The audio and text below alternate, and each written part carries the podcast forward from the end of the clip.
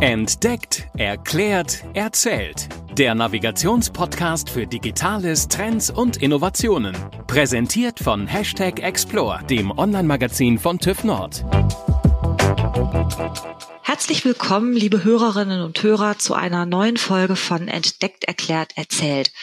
Mein Name ist Julia Mandrion und mir zugeschaltet aus Hamburg ist meine Kollegin Caroline Rutherberg. Hallo Caroline. Hallo. Wir sprechen heute über das Thema Atemschutzmasken. Wir haben lange überlegt, ob wir noch einen kleinen Jahresrückblick für 2020 machen, haben uns dann aber überlegt, hm, das Thema Atemschutzmasken ist eigentlich schon fast Jahresrückblick genug, denn mal ganz ehrlich, 2019 um diese Jahreszeit, wenn uns jemand gesagt hätte, dass das Thema Masken im Grunde genommen unseren Alltag bestimmen wird zum jetzigen Zeitpunkt, hätten wir, glaube ich, alle nicht wirklich für möglich gehalten. Deswegen haben wir gedacht, das ist ein starkes Thema und auch ein wichtiges Thema, was uns tatsächlich auch wohl noch einige Monate begleiten wird und haben uns deswegen einen Experten zugeschaltet.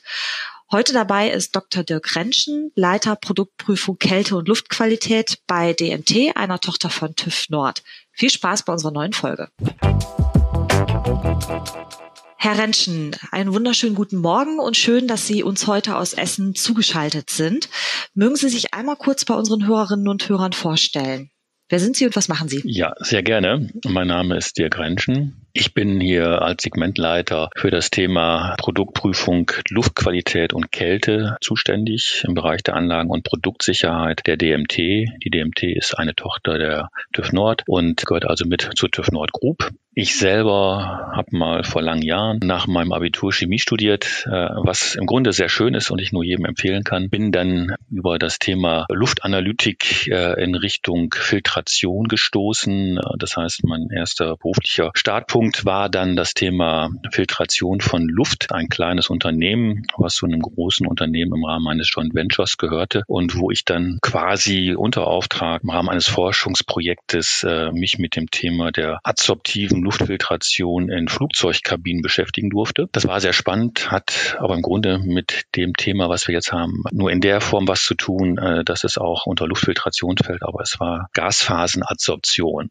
Und dann bin ich nochmal anschließend anschließend in der klassischen chemischen Analytik tätig gewesen, bevor ich dann zur DMT und damit dann auch zum TÜV Nord gestoßen bin und bin jetzt hier seit bald 15 oder über 15 Jahren jetzt knapp für dieses Themenfeld äh, im Grunde Luftreinigung, Verbesserung der Luftqualität zuständig, äh, wo wir primär Leistungsprüfungen von filternden Systemen oder auch Filtern durchführen. Im Moment ist ja die Zeit der alljährlichen Jahresrückblicke. Lassen Sie uns auch noch mal ein paar Monate zurückschauen und wir drehen mal gemeinsam die Zeit zurück ins Frühjahr 2020.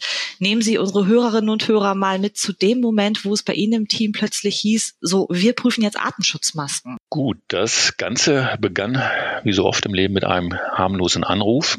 Ein Kollege von der TÜV Nord-Zert, der Herr Böttcher, rief an und fragte mich, ob wir denn, wo wir doch Filter prüfen, nicht auch Masken prüfen könnten. Er wusste, dass wir aktuell keine Masken prüfen. Früher haben wir das schon hier auch bei der DMT gemacht. Und dann habe ich mir einen Bedenktag ausgebeten, äh, geschaut, was wir noch an Equipment bei uns im Labor hatten. Dann habe ich ihn zurückgerufen und ihm mitgeteilt, dass wir das hier hinbekommen, da wir tatsächlich noch entsprechende Ausrüstung von früher aus der Zeit der Maskenprüfung bei der Deutschen Montantechnologie hier bei uns im Labor hatten und haben dann wirklich sehr schnell geschaut, dass wir uns auf dieses Thema der Schutzmaskenprüfung entsprechend hier eingerichtet haben. Das war für alle Beteiligten, insbesondere für das Kernteam, eine große Herausforderung, da dann nämlich für uns dieses Thema rasant Fahrt aufgenommen hat. Und von daher war das der Beginn einer sehr spannenden Reise, die uns dann zwar die Kernmannschaft äh, richtig stark gechallenged hat. Und ähm,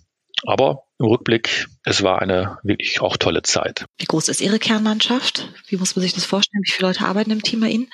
Ja, bei uns im Team, wir sind, wie am Anfang kurz gesagt, zweigeteilt im Bereich Kälteprüfung mit knapp acht Personen und dann äh, Luftqualität mit gut zwölf Personen. Und die Kernmannschaft für die Maskenprüfung, das waren dann so um die drei Personen, die das Ganze angefangen haben aufzubauen. Und äh, als wir dann eben in die Maskenprüfung eingestiegen sind und aufgrund auch natürlich des Riesenbedarfs an Masken damals im März, April und der entsprechenden dann auch schnell anlaufenden Importe aus China primär mussten wir dann auch sehr schnell unseren äh, Masken Kontrollprüfprozess hier hochfahren. Und das heißt, äh, wir waren dann in der Spitze mit über 40 Personen hier in der Maskenprüfung tätig. Also das hat dann also auch für uns ähm, einen richtigen Ramp-up-Prozess bedeutet. Kann Ihnen, wenn Sie wollen, auch den Prozess nochmal etwas genauer beschreiben. Gerne. Das wäre auch meine nächste Frage gewesen, wie denn genau der Prüfprozess abläuft. Also ich stelle mir das immer so vor, dass bei Ihnen zunächst mal die Artenschutzmasken angeliefert werden, aber das ist wahrscheinlich schon der zweite Schritt vor dem ersten, oder?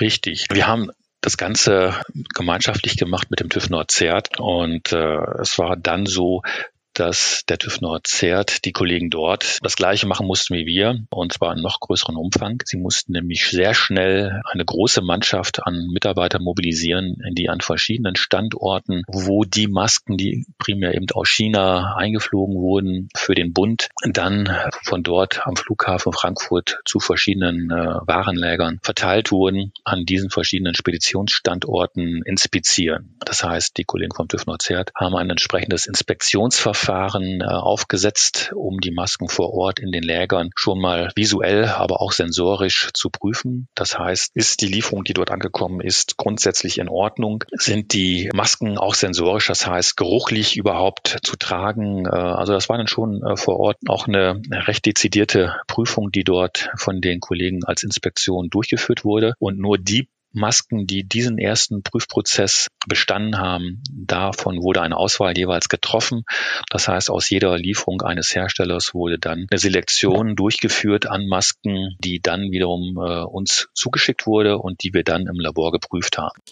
Wie lange dauert das ungefähr, bis eine Maske geprüft ist? Die Maskenprüfung bei uns im Labor wurde dann von vornherein bei uns so aufgesetzt, dass wir das seriell durchführen konnten. Das haben die Kollegen hier bei mir sehr gut gemacht. Das heißt, wir haben die dann eintreffenden Masken im ersten Schritt registriert, auch fotografisch dokumentiert und dann hatten wir so einen stufenweisen Prozess, der sich auf der Basis des ZLS-Prüfgrundsatzes manifestierte. Das heißt, dort wurde vorgegeben, wie die Prüfung durchzuführen ist und es war dann nach der Registrierung und der ersten Dokumentation, äh, dass wir dann eine sogenannte Anlegeprüfung mit einem Panel von Prüfern durchgeführt haben.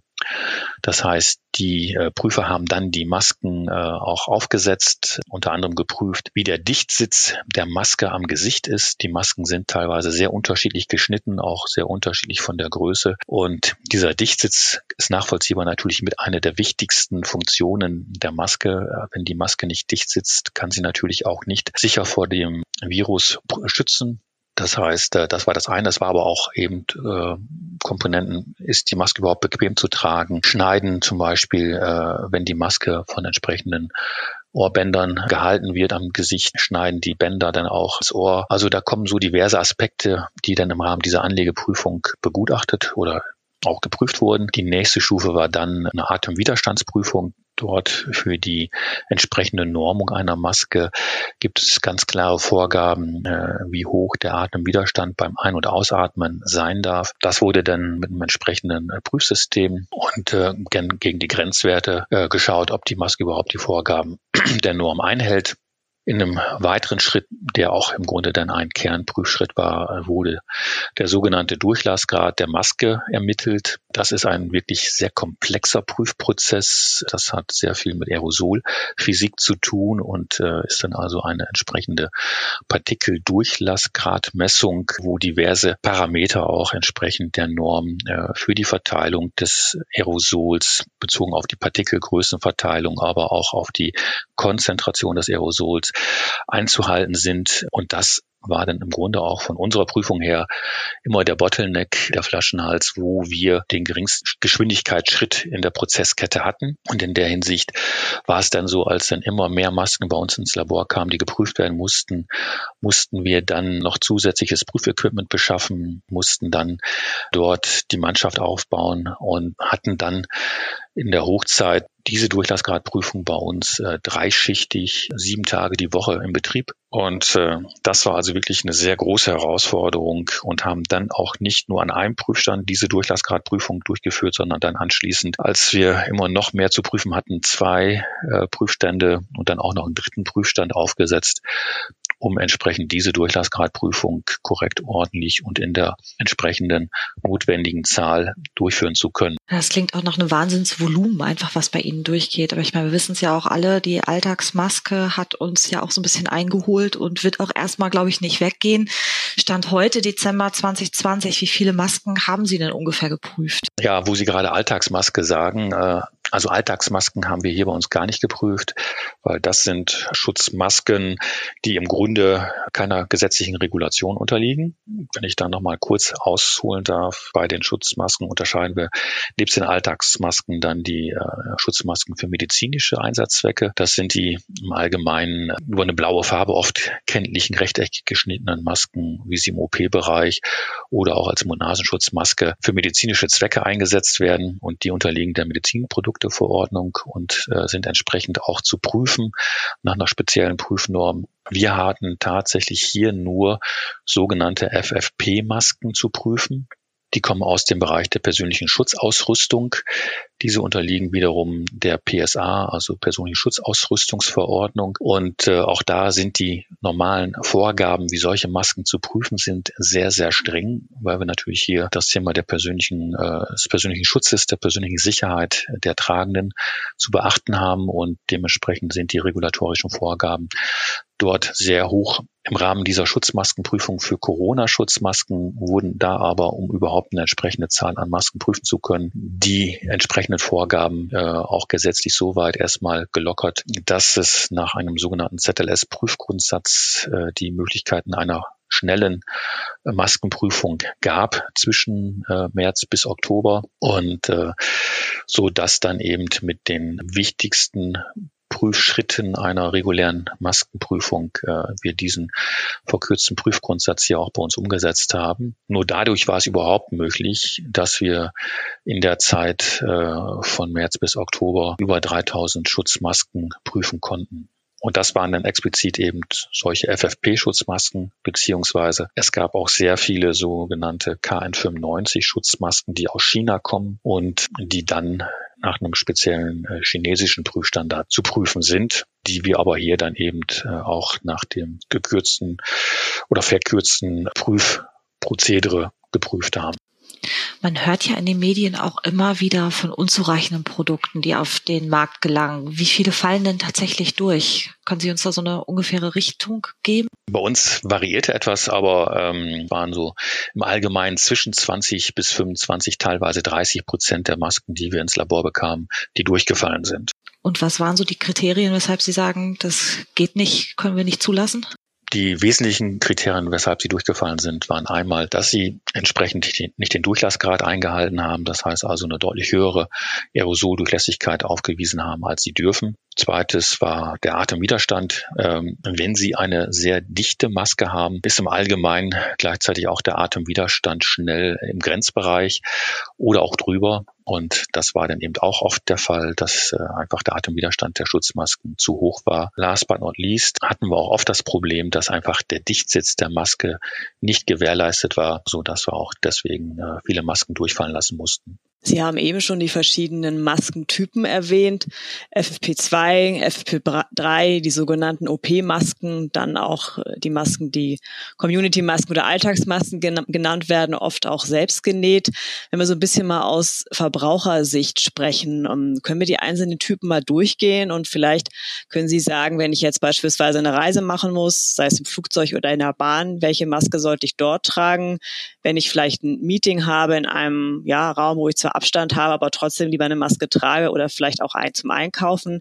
Kann man da so ein bisschen Klassifizierung äh, tätigen, sozusagen, welche Maske oder welcher Typ der Maske würde sich für welche Gelegenheit gut nutzen lassen? Im Grunde ist es äh, im ersten Schritt ganz einfach. Die Alltagsmasken, also das, was man so im Allgemeinen ja von der Schneiderei bis zu den normalen Läden an Masken relativ einfach sich beschaffen kann. Diese Alltagsmasken, die bieten ja schon tatsächlich einen guten Schutz in der Form, dass sie schon mal beim Sprechen eine Art Spuckschutz bieten, dass also keine äh, groben Tröpfchen in die Umgebung freigesetzt werden und auch der Atem im Grunde immer umgelenkt wird, so dass man den Gegenüber nicht direkt anatmet, sondern durch die Maske die Luft seitlich abgeführt wird. Und das kann man ja in manchen Videos von Forschungsinstituten auch sehr schön im Internet finden oder auch teilweise im Fernsehen sehen. Das zweite sind die OP-Masken. Die OP-Masken sind natürlich als medizinische Produkte und auch eben als geprüfte medizinische Produkte äh, schon mal sehr gut überwacht und bieten von daher auch schon eine deutlich bessere Schutzfunktion. Jeder weiß aber auch, wer schon mal eine MNS oder OP-Maske getragen hat, äh, dass wir seitlich am Gesicht keinen wirklichen Dichtsitz bei der Maske haben. Wir haben auch diverse OP-Masken hier auf Durchlassgrad geprüft. Die sind teilweise genauso gut wie eine FFP2-Maske oder auch FFP3-Masken äh, von der Filtrationswirkung, nur eben aufgrund dessen, dass sie so ausgelegt sind, äh, dass sie eigentlich den Operateur vor Blutspritzer schützen sollen, beziehungsweise den zu operierenden, ohne dass er nicht direkt vom Operateur angeatmet wird. Andererseits aber auch bequem zu tragen sein soll, sind die eben seitlich nicht wirklich dicht und von der Seite auch kein so guter Schutz wie diese FFP-Masken. Und die FFP-Masken, insbesondere FFP2, bieten nach Norm eine Filtereffizienz äh, von 94 Prozent beziehungsweise bei einer FFP3 von 99 Prozent bezüglich des Prüfaerosols bei gleichzeitig sehr hoher Dichtheit bezogen auf den Dichtsitz. Und auch das wird bei den regulären Prüfungen nach der EN 149 als Prüfnorm explizit quantitativ geprüft.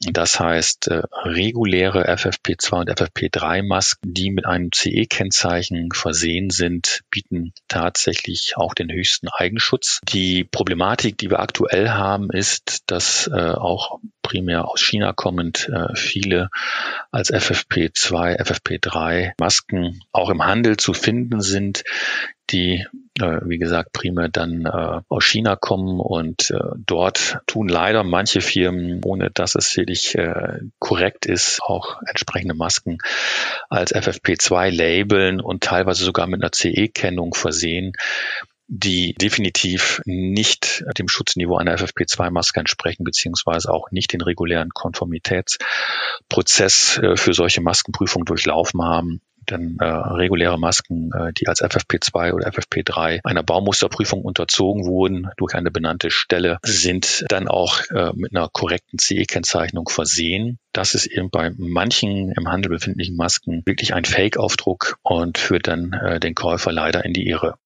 Mal ganz kurz zu den FFP-Masken zurück. Es gibt ja auch FFP2 oder FFP3 mit dieser Filterfunktion. Da ist es doch, glaube ich, so beispielsweise im Flugzeug ist es ja nicht erlaubt, äh, so eine zu tragen. Können Sie das nochmal erklären, was da der Hintergrund ist? Ich glaube, Sie meinen in dem Fall die Ventilfunktion, denn filtern tun ja alle Masken und manche der Masken, diese FFP-Masken, haben tatsächlich ein, ein Ventil, um beim Ausatmen den Ausatmenwiderstand zu reduzieren, so dass sie bequemer zu tragen sind. Dadurch, dass dann aber eben beim Ausatmen äh, die Luft unfiltriert durch dieses Ventil und die Umgebung ausströmt, bietet sie natürlich dem Gegenüber keinerlei Schutz dann und äh, ist also wirklich nur für den Eigenschutz geeignet, aber nicht für den Schutz im Rahmen einer Besprechung oder im Rahmen eines ja, Fluges, wo dann der direkte Nachbar natürlich dann in meinem Aerosol, was ich ausatme, gebadet wird. Das wollen wir nicht. genau, und aus dem Grunde äh, sollte man tatsächlich äh, solche Masken eigentlich gar nicht kaufen. Sie hatten gerade schon die CE-Kennzeichnung erwähnt. Wenn ich jetzt in die Apotheke gehe und mir dort einen neuen Satz Masken ähm, kaufen möchte, worauf ist zu achten? In der Apotheke zum Beispiel, äh, da ist es eigentlich so, dass die Masken, die dort verkauft werden, und das sind tatsächlich auch überwiegend Masken chinesischer Herkunft, überwiegend solche KN95-Masken, die kommen aus äh, einem Import des Bundes, die äh, geprüft wurden, diese Masken, oder auch teilweise aus Importen der Länder, die aber auch normalerweise alle nach diesem sogenannten ZLS-Prüfgrundsatz geprüft wurden. Und das heißt, äh, üblicherweise Gibt es dazu denn auch ein Prüfzeugnis? Äh, ob die jeweilige Apotheke das hat, ist mir nicht bekannt, äh, müsste aber irgendwie beschaffbar sein. Und dann ist eigentlich über diese Prüfung auch gewährleistet, dass diese Masken also in Ordnung sind. Dann würde ich gerne zum Schluss nochmal auf das Thema Tragen der Maske zurückkommen. Ich glaube, wir kennen das alle. Wenn eine Brille trägt, die Brille beschlägt, äh, es fühlt sich manchmal auch ein bisschen sehr feucht an darunter, wenn man sie, wenn man auch gar nicht spricht, sondern sie trägt. Ähm, was würden Sie sagen, ist, ist, ist zu beachten und was ist vielleicht auch durchaus gefährlich an falsch sitzenden Masken? Kann das vielleicht auch mit der CO2-Konzentration auch wirklich ähm, Nachteile für mich mitbringen?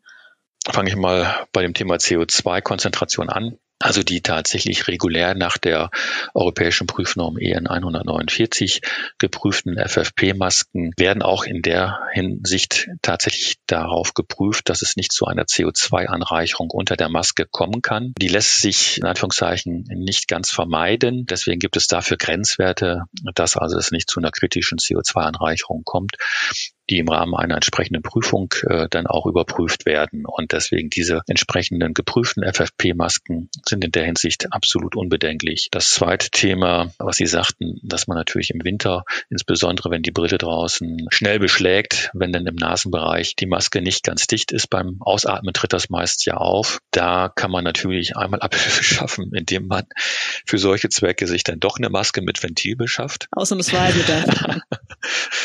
Oder ich belüfte die Maske, die, die Brille sozusagen dann durch die Maske.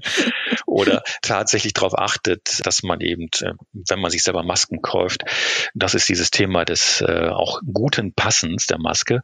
Die haben meist oben einen Nasenbügel im Nasenbereich und die Nasenbügel sitzen teilweise wirklich nicht gut. Also wenn man die andrückt, lockern die sich wieder oder man hat teilweise auch noch einen Schaumgummi in den Nasenbereich unter der Maske. Das heißt, das kann man relativ schnell feststellen, ob einem die Maske passt oder auch nicht. Und dann sollte man im ersten Schritt vielleicht zwei, drei Maskenvarianten mal testen, um dann zu, eine zu finden, äh, wo man wirklich sagt, die lässt sich für mich und für mein Gesicht gut tragen und die sitzt auch im Nasenbereich dicht und äh, die kriege ich auch dann im Allgemeinen mit diesem Nasenbügel so gut gedichtet, dass wenn ich dann auch die Brille auf die Maske oben auf der Nase aufsetze, die dann nicht wirklich beschlägt. Das ist auch das, was ich normalerweise versuche. Bin auch Brillenträger, leider also auch unter diesem Problem. Und ansonsten im Winter ist es ja jetzt teilweise auch ganz angenehm, mit Maske draußen rumzulaufen. Dann hat man eher das Problem mit der Feuchtigkeit, äh, dass natürlich, wenn ich die Maske regelmäßig trage und immer wieder die gleiche nehme, dass das natürlich auch dazu führen kann, dass die äh, hygienisch natürlich verkeimt irgendwann oder dann relativ schnell. Das heißt, äh, man sollte natürlich auch dann regelmäßig die Maske wechseln. Gerade wenn die anfängt zu riechen, das ist eigentlich der beste Indikator, ab in den Mülleimer. Oder in die Wäsche, je nachdem, was es für eine ist.